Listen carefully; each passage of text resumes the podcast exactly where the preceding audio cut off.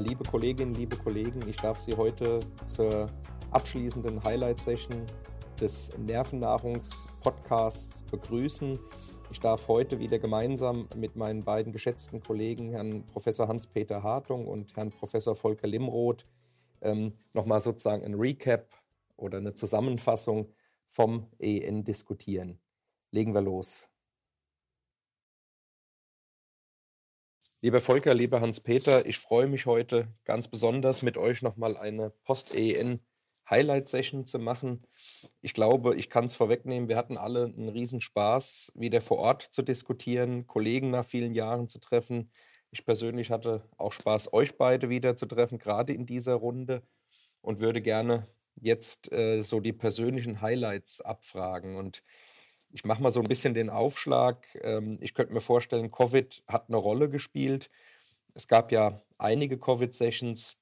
Ich darf vielleicht kurz den akuten Teil, also welche akuten neurologischen Syndrome gibt es in Verbindung mit einer Covid-19-Erkrankung. Und wir haben sicher gelernt und viele der Hörerinnen und Hörer wissen es ja auch, dass die Anosmie eine große Rolle spielt, dass es aber auch Krankheitsbilder gibt, die Richtung Enzephalopathie bis hin zum Delir gehen können, dass wir eine ganze Reihe an zerebrovaskulären Erkrankungen in Verbindung mit Covid-19 gesehen haben, aber auch den Bereich ZNS-Inflammation und eine Beteiligung peripherer Nerven. Also im Prinzip ein sehr, sehr buntes Bild. Ich hätte fast noch psychiatrische Syndrome vergessen. Ein sehr, sehr buntes Bild, was die Akutsituation betrifft, die wir natürlich in den Krankenhäusern ähm, viel erlebt haben. Man kann sagen, man sieht es richtig wellenförmig durch die einzelnen Bundesländer gehen. Bei uns in Nordrhein-Westfalen eher im Moment wieder leicht abnehmend, aber wir sehen es in anderen äh, Bundesländern, dass da jetzt erst sozusagen der Peak erreicht wird. Insofern würde ich fast schlussfolgern wollen, dass wir mit der akuten Neurologie mittlerweile ganz gut zurechtkommen, uns ganz gut auskennen. Was aber so ein bisschen ein ungelöstes Problem bleibt, ist das Long-Covid oder Post-Covid-Syndrom. Und Hans-Peter, wie ist dein Take auf dieses Syndrom? Vielen Dank, Sven. Äh, das war in der Tat durchgehend durch die Woche ähm, ein Thema.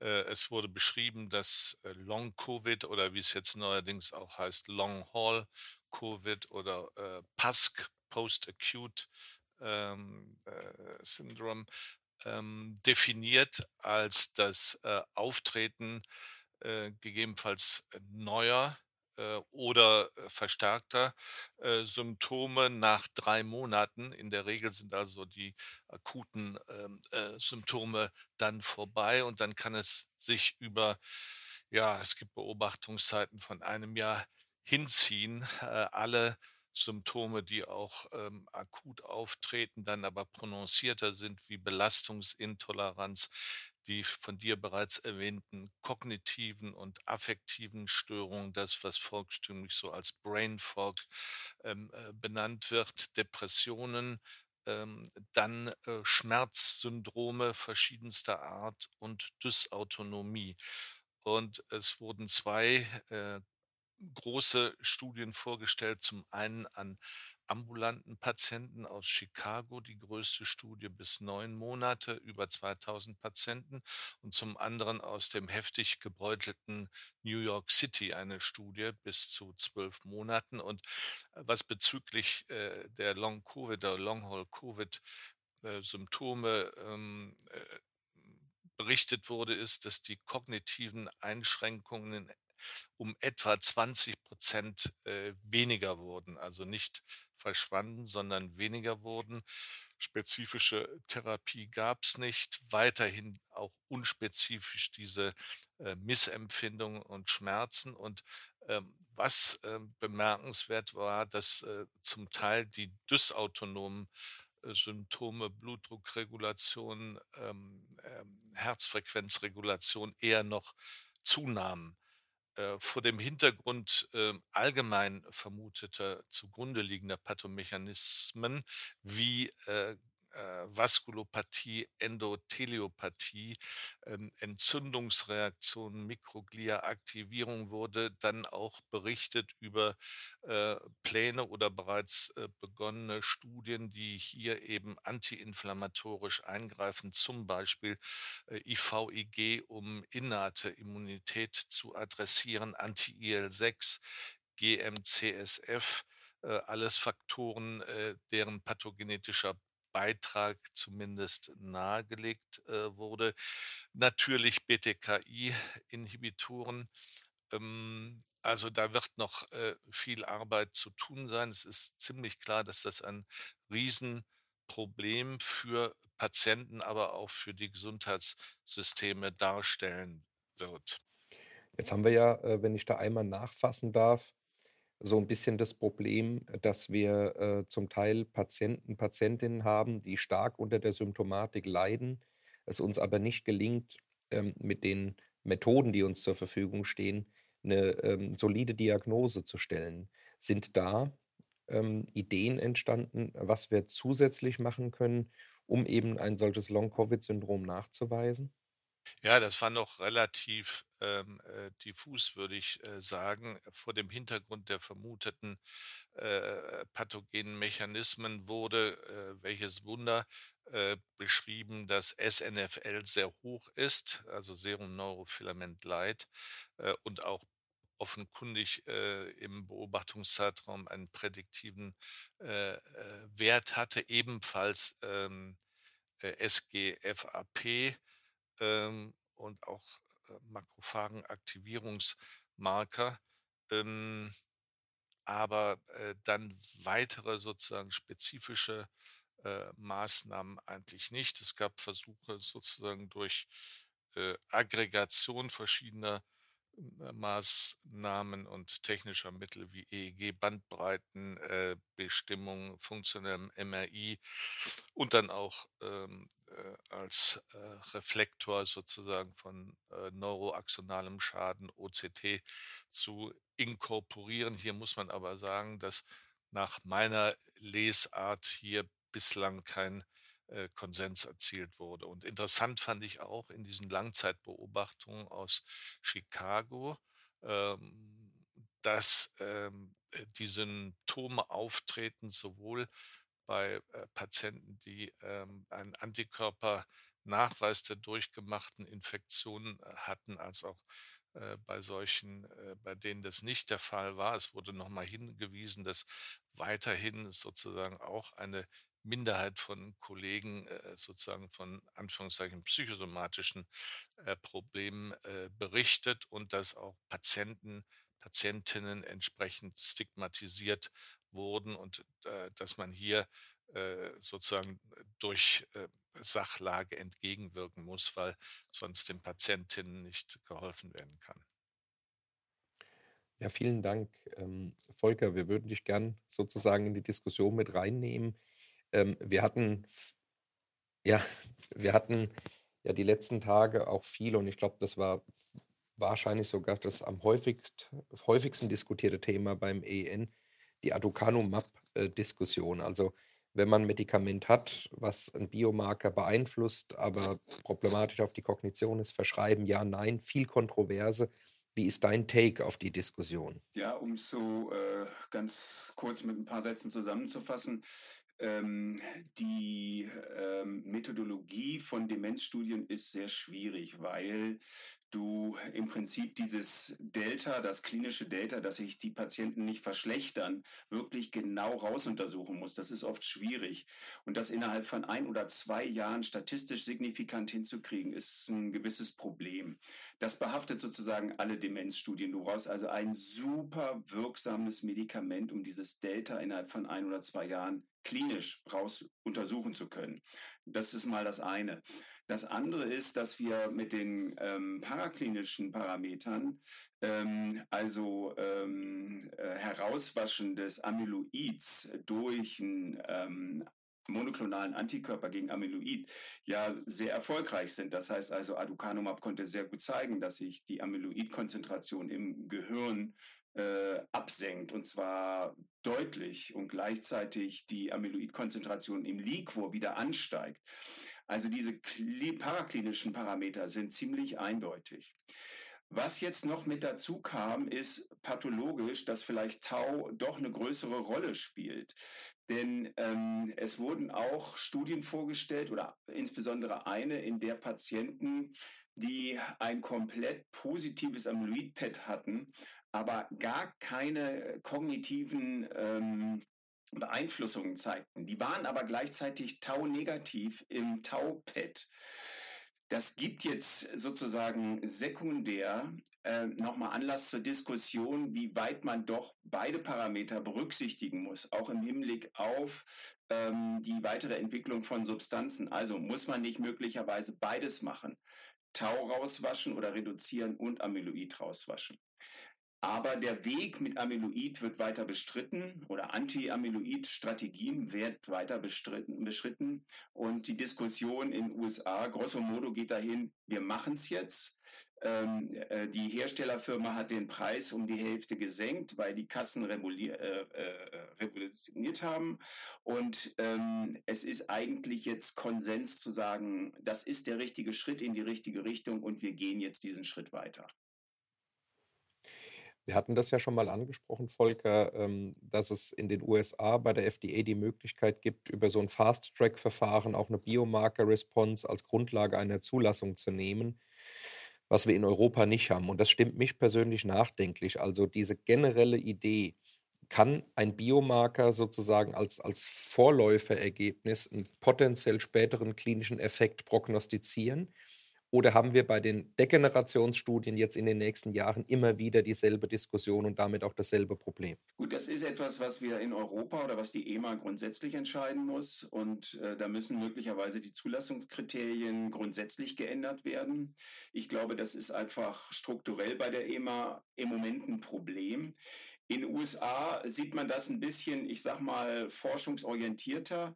In den Diskussionen wurde häufig das Beispiel der antiviralen Therapie bei HIV und AIDS ähm, angeführt, das in den 80er Jahren auch zunächst mal eine Menge äh, Strategien, die in eine Sackgasse führten, äh, produziert hat, um dann irgendwann Ende der 80er Jahre zu zeigen, aha, wir müssen verschiedene antivirale Substanzen kombinieren, um dann zu sagen, okay, mit dieser ähm, David-Therapie, ähm, wir schlagen ähm, hart zu, ähm, entwickeln das weiter in Kombination und nach 20 Jahren wurde eine todbringende Erkrankung plötzlich behandelbar. Und so sehen es viele Befürworter eben auch bei der Behandlung der Demenzen. Ähm, hinzu kommt halt, dass es, das muss man sich immer klar machen, eine reine monokausale Demenz oder monomechanistische Demenz gibt es kaum. Das heißt, es sind immer mehrere ähm, Mechanismen, die ineinander greifen. Also um es überspitzt zu formulieren, müsstest du eigentlich ähm, eine, eine Biopsie vom Gehirn machen, um zu sehen, bei jedem einzelnen Patienten, um zu sehen, welche individuelle ähm, Konstellation hat dieser Patient, um dann eben eine maßgeschneiderte Therapie zu machen. Das ist natürlich unrealistisch. Ähm, insofern äh, ist eben die Argumentationsschiene vieler Kollegen, wir müssen diese paraklinischen Marker benutzen, wir müssen sie weiter verfeinern und verbessern und ähm, da eben unsere Stra äh, therapeutische Strategie entlang entwickeln.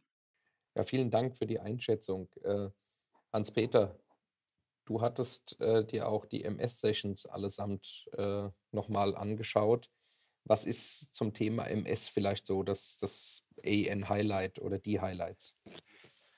Ja, Sven, äh, da gibt es ein paar. Zunächst einmal also ähm, als ähm, relativ neue Studie und neuer Anti-CD20 monoklonaler Antikörper wurden die Daten aus den zwei Phase 3 Ublituximab-Studien vorgestellt. Das ist ein CD20 monoklonaler Antikörper, der strukturell ähm, im äh, Zuckeranteil sich unterscheidet von den äh, bislang äh, existierenden und zugelassenen und dadurch, äh, so nimmt man an, äh, verstärkt äh, antikörperabhängige Zytolyse macht in einer großen oder in zwei parallel im gleichen Design durchgeführten großen Studien mit aktivem Comparator Teriflunomid konnte ein sehr deutlicher ähm, äh, darüber hinausgehender Effekt von Obletuximab, was Schubrate äh, angeht, Disability Progression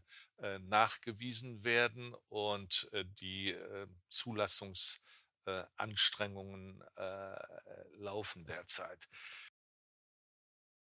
Im Kontext von äh, Covid äh, wurden nochmal die früheren Daten bestätigt, dass Covid selber die Schwere äh, oder Empfänglichkeit für Covid nicht äh, beeinträchtigt und dass von allen Disease-Modifying Therapien die Anti-CD20 und äh, Fingolimod-Therapien äh, mit einer reduzierten humoralen Immunantwort gegen ein Vakzin äh, verbunden sind, äh, da aber die T-Zell-Antwort offenkundig äh, robust ist, äh, sind die äh, Patienten weiter geschützt. Ähm, ich würde noch ähm, ein Thema aufgreifen, was Studiendesign und Problematik angeht. Progressive MS, wir wissen alle, das dauert einfach bis man einen entsprechenden, ähm, ein entsprechendes Delta in der Behinderungsprogression sieht. Und da gab es eine interessante Studie, äh, die mit AI sozusagen prädiktiv äh, Populationen anreichert auf solche, die antworten. Diese ähm, Übung wurde durchgeführt anhand der Ocrelizumab-Studien. Und man konnte bei der primär äh, progredierten MS zeigen, dass wenn man eben über diesen Algorithmus äh, und die vorliegenden Daten eine Population äh, etwas anders definiert in ihren Charakteristika, man dann eine deutlich höhere Chance hat, äh, eine Differenz zwischen Progression und äh, aktiver Therapie zu finden. Also das, denke ich, ist methodisch sehr wichtig. Eine andere äh, Sache war, dass man ähm, äh, eben Disability Progression nicht nur als einen äh, Endpunkt, äh, wo dann äh, zensuriert wird auf der Kaplan-Meier-Kurve definiert, sondern die Patienten weiterverfolgt. Also diese ganze Information, die sonst verloren geht in Einzelstücken, nämlich einzelne ähm, Behinderungsprogressionsschritte in die Gesamtanalyse einbezieht, hier doch noch ähm, ähm eine deutlichere äh, äh, Trendschärfe erreicht und ermöglicht, Therapieeffekte äh, äh, zu demonstrieren. Das wurde am Fall von Ocrelizumab äh, durchexerziert. Äh, wichtig fand ich dann auch, aber das ist kein Wunder, dass es eine Vielzahl von Studien gab, die noch einmal die Bedeutung von SNFL, aber auch SGFAP, Glial Fibrillary Acidic Protein, als prädiktiven Marker und als Marker der Entzündungsaktivität äh, in verschiedenen Kontexten äh, beleuchteten. Ähm, ich würde dann noch sagen, dass natürlich auch für ähm, die Erfassung äh, gerade von Veränderungen in progressiven Stadien die Kernspintomographie natürlich wichtig ist und hier sich die slowly expanding lesions oder chronic active lesions, diese randständigen, durch eine aktivierte Mikroglia charakterisierten Läsionen, die offenkundig den Prozess vorantreiben, äh, in den Blick kommen, auch als Outcome-Parameter und ebenfalls die TSPO, äh, Positronenemissionstomographie der Mikroglia so dass man da auch bezüglich der pathobiologischen Grundlagen der Progression äh, weiterkommt. Das waren jetzt für mich ähm, die äh, wesentlichen ähm, Dinge, die zu ähm, MS äh, berichtet wurden. Ja, vielen Dank. Ähm, ich glaube, wir haben noch die Möglichkeit, auch noch mal einen Schlenker über den äh, Schlaganfall zu machen. Volker, wir hatten schon mal drüber gesprochen, Blutdruckeinstellung nach Schlaganfall, wie relevant es ist und dass wir so ein bisschen, ja, fast gering schätzen, äh, was wir da leisten in der Neurologie. Könntest du das noch mal fassen und vielleicht in Verbindung mit den weiteren Highlights zum Schlaganfall? Ja, gerne.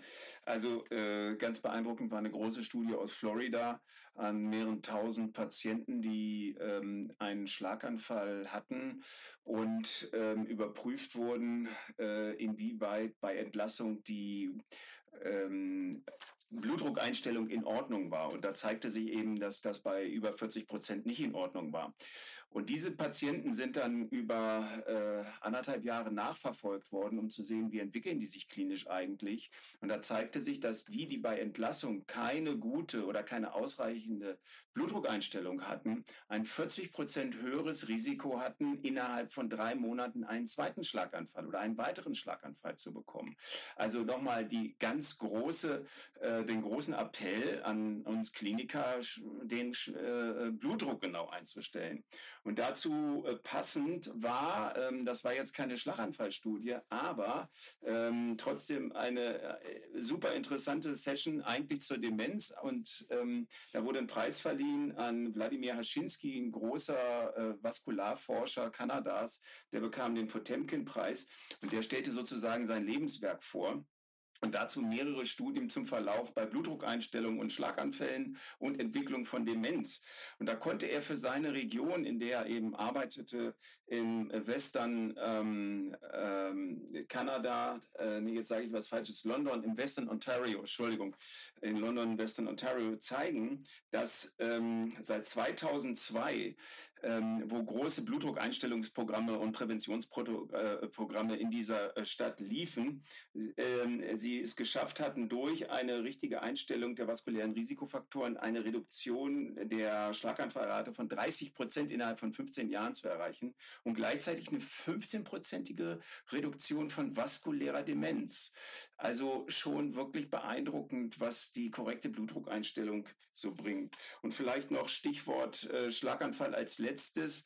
Ähm, noch mal eine große Meta-Analyse vorgestellt, aus, basierend auf den holländischen Daten McLean, ähm, IV-Lyse versus ähm, direkte Thrombektomie, also IV-Lyse plus äh, gegebenenfalls Thrombektomie versus direkter Thrombektomie, äh, kam kein Unterschied bei raus. Zahl der Todesfälle etwas erhöht bei der direkten Thrombektomie ohne systemische Lyse. Das war so ein Tuck überraschend, aber wenn man sich die Daten dann genau ansah, doch einleuchtend, weil ähm, die Patienten eben durch diesen systemischen Lysevorgang und die Evaluation noch mal ein bisschen besser charakterisiert werden, charakter äh, im Hinblick auf, wird's, haben sie die Indikation, haben sie die nicht. Lange Rede, kurzer Sinn. Die Indikation zur systemischen Lyse wird bestehen bleiben, gar keine Frage. Thrombektomie kommt add-on und da sind die äh, Meta-Analysen alle völlig eindeutig.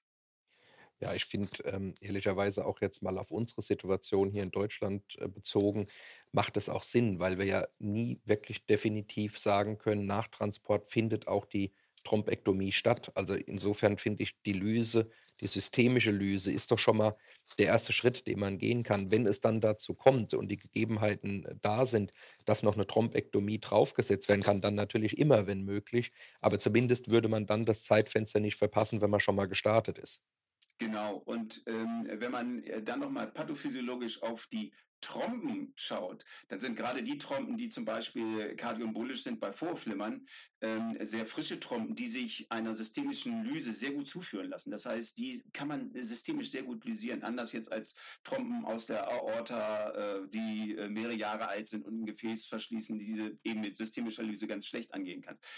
Und dann kommt natürlich noch dazu das Problem, ähm, wir können nicht an jeder Ecke ähm, eine interventionelle Neuroradiologie eröffnen. Und das war speziell auch bei den kanadischen Daten ziemlich eindeutig. Ähm, die können das gar nicht anders machen in diese, so, so einem riesen Flächenland. Und selbst uns fällt das ja schon schwer in Flächenbundesländern wie Niedersachsen oder Mecklenburg-Vorpommern.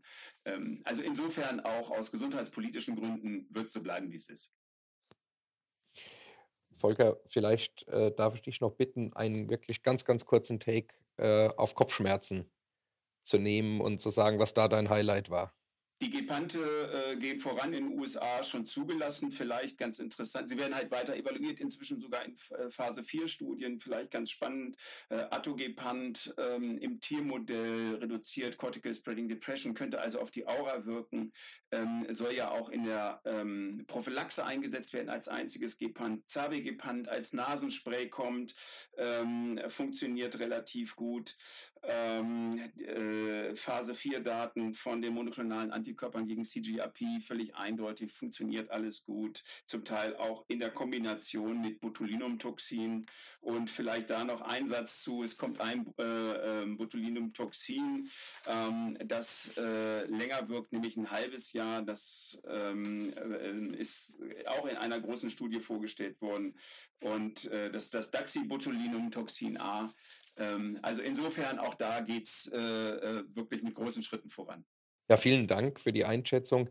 Ich würde gerne noch einmal die Lanze brechen. Ich habe es fast jeden Tag gemacht für das neue Format der Head Talks. Ich glaube, das zeigen ja auch Podcasts und so weiter, dass so ein bisschen die Informationsweitergabe auch eine Veränderung erfährt. Diese klassischen Vorlesungen frontal, die kommen ein bisschen ins Hintertreffen und das äh, Moderne, was vielleicht parallel laufen kann oder was mit einem gewissen Spaß, mit einem Infotainment-Charakter verbunden ist, tritt mehr in den Vordergrund. Und da fand ich eben dieses Jahr dieses Format der Head Talk sehr schön. Wir haben viel gelernt, wie besteht man neurologische Examina, ähm, wie macht man eine Social-Media-Kampagne richtig, äh, wie ist äh, die Neurobiologie von Rotwein äh, und dessen Beurteilung. Also für mich persönlich auch äh, für den Alltag äh, viel gelernt. Ich weiß nicht, ähm, wollt ihr noch ein persönliches Fazit ziehen? Also ich darf vielleicht noch mal zwei Sätze sagen zu einer Session, die mich schwer beeindruckt hat. Das war die Muskelsession ähm, was für seltene Muskelerkrankungen, ich bin kein Muskelspezialist, inzwischen alles Mögliche ist sensationell. Wir haben die äh, Langzeit-Gentherapie-Daten bei der Duchenne-Muskeldystrophie gesehen. Äh, ich sage nur, es funktioniert sensationell. Ähm, auch eine Antisens-Therapie funktioniert. Wir haben inzwischen Gentherapie bei Gliedergürteldystrophien. Ähm, wir haben ähm, Antisens-Therapien bei ähm, ähm, myotonischer Dystrophie und äh, Fascicoskapularer äh, humoraler Dystrophie. Ich erwähne das jetzt nur so, ähm, muss sagen, das wird ein Bereich für sich. Da tut sich wahnsinnig viel und seltene Muskelerkrankungen, von denen wir nie gedacht hätten, dass sie irgendwann mal behandelbar sind, werden plötzlich behandelbar. Schönes Fazit, äh, positives Fazit. Hans-Peter, kannst du noch einen draufsetzen?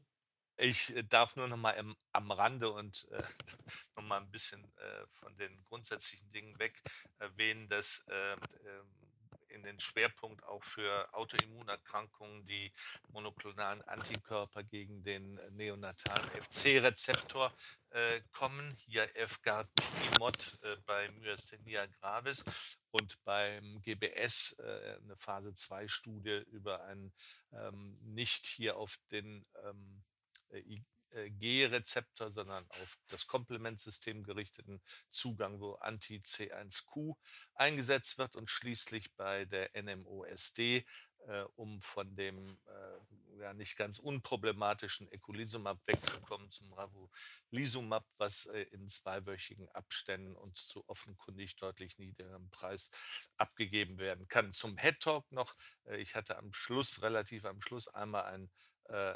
Neuro-Jazz-Konzert mitbekommen. Ich darf noch mal sagen an euch beide, es hat mir wahnsinnig viel Spaß gemacht, diesen äh, EN so zusammenzufassen, auch die heutige Folge. Meinen ganz, ganz herzlichen Dank. Ich sage mal immer wieder gerne in der Runde. Ich kann mich nur anschließen. Herzlichen Dank. Danke, hat mir auch Spaß gemacht. Dankeschön. Das war's vom EN-Podcast Nervennahrung. Mir hat das extrem viel Spaß gemacht mit meinen geschätzten Kollegen Limroth und Hartung. Die Highlights pro Tag, aber heute auch sozusagen die Summary Session ähm, zu gestalten und zu diskutieren. Für mich war das Format neu, ich glaube für uns alle. Es hatte auch einen disziplinierenden Charakter, da wir ja alle diese Sessions auch besuchen mussten, um einen guten Überblick geben zu können. Insofern auch für die eigene Fort- und Weiterbildung extrem wertvoll und ich hoffe, Sie haben unsere Auswahl ähm, als bereichernd empfunden und können den ein oder anderen Aspekt dann auch in die tägliche Arbeit integrieren. Eine wunderbare Zeit.